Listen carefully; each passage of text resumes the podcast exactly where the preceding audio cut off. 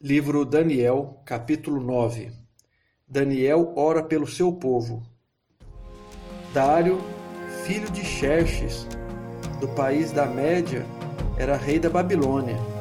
No primeiro ano de seu reinado, eu estava estudando os livros sagrados e pensando nos 70 anos que Jerusalém ficaria arrasada, de acordo com o que o Senhor Deus tinha dito ao profeta Jeremias.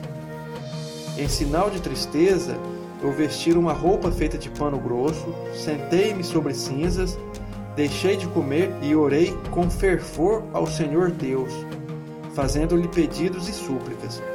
Orei ao Senhor, meu Deus, e fiz a seguinte confissão: Senhor Deus, tu és grande e poderoso. Tu guardas a aliança que fizeste com os que te amam e obedecem aos teus mandamentos, e sempre lhe dás prova do teu amor nós temos cometido pecados e maldades, fizemos coisas más e nós revoltamos contra ti. Desobedecemos as tuas leis e aos teus mandamentos.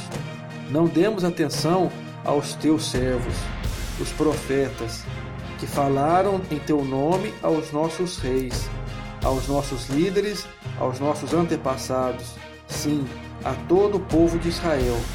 Tu, ó Senhor, és sempre justo mas agora sentimos vergonha, nós, o teu povo, tanto os que vivem na Judéia e em Jerusalém, como os que tu espalhastes pelos países de perto e de longe. Tu fizeste isto porque eles se revoltaram contra ti. Os nossos reis, os nossos líderes, os nossos antepassados, todos nós temos pecado contra ti, ó Senhor, e por isso estamos envergonhados mas tu é misericordioso e estás pronto para nos perdoar. Mesmo quando nós revoltamos contra ti, desobedecemos a tua ordem, ó Senhor, nosso Deus, e não seguimos as leis que nos destes por meio dos teus servos, os profetas. Todo o povo de Israel quebrou os teus mandamentos e não obedeceu às tuas ordens. Pecamos contra ti, e por isso fizeste cair sobre nós as maldições e as desgraças que estão escritas nas leis de Moisés, servo de Deus. Tu cumpristes as ameaças que fizeste contra nós e contra os nossos líderes, e nos castigaste duramente. Nunca, em lugar nenhum, houve uma desgraça tão grande como a que caiu sobre Jerusalém. E isso aconteceu de acordo com o que está escrito na lei de Moisés. Mas, mesmo assim, nós não temos abandonado os nossos pecados nem temos nos esforçados para seguir a tua verdade. Não fizemos nada para agradar ao Senhor, nosso Deus.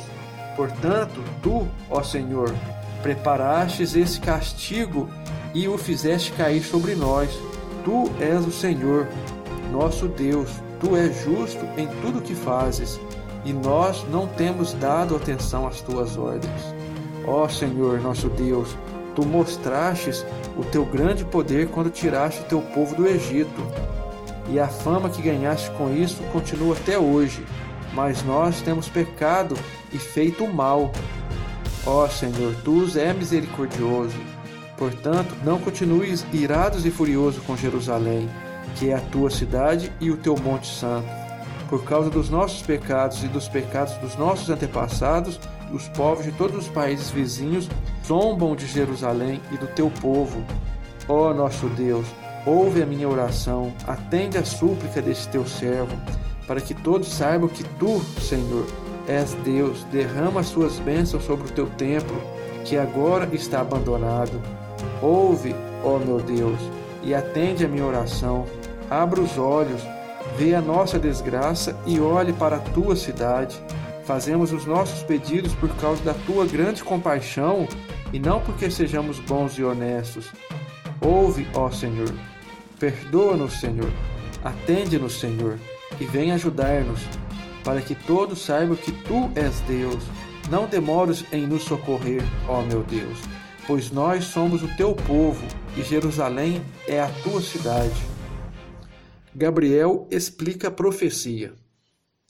Eu continuei a orar e confessar os meus pecados e também os do meu povo, a fazer ao Senhor, meu Deus, as minhas súplicas em favor do seu Monte Santo. Ainda estava orando quando Gabriel, o mesmo anjo que eu já tinha visto na visão veio voando rapidamente e parou perto de mim. Eram três horas, a hora do sacrifício da tarde. Ele disse: Daniel, eu vim explicar o que quer dizer a visão. Logo que você começou a orar, Deus atendeu o seu pedido. Deus o ama muito e por isso me mandou explicar a visão a você. Portanto, preste atenção e procure entender o que vou dizer.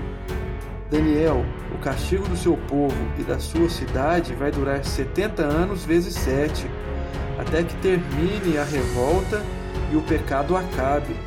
Então seu povo vai conseguir o perdão dos seus pecados e a justiça eterna de Deus será feita.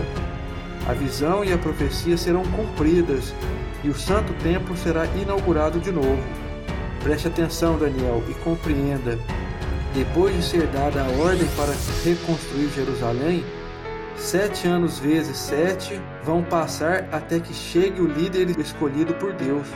As novas ruas e muralhas de Jerusalém durarão 62 anos vezes sete, mas será um tempo de muito sofrimento. No fim desse tempo, o líder escolhido por Deus será morto injustamente.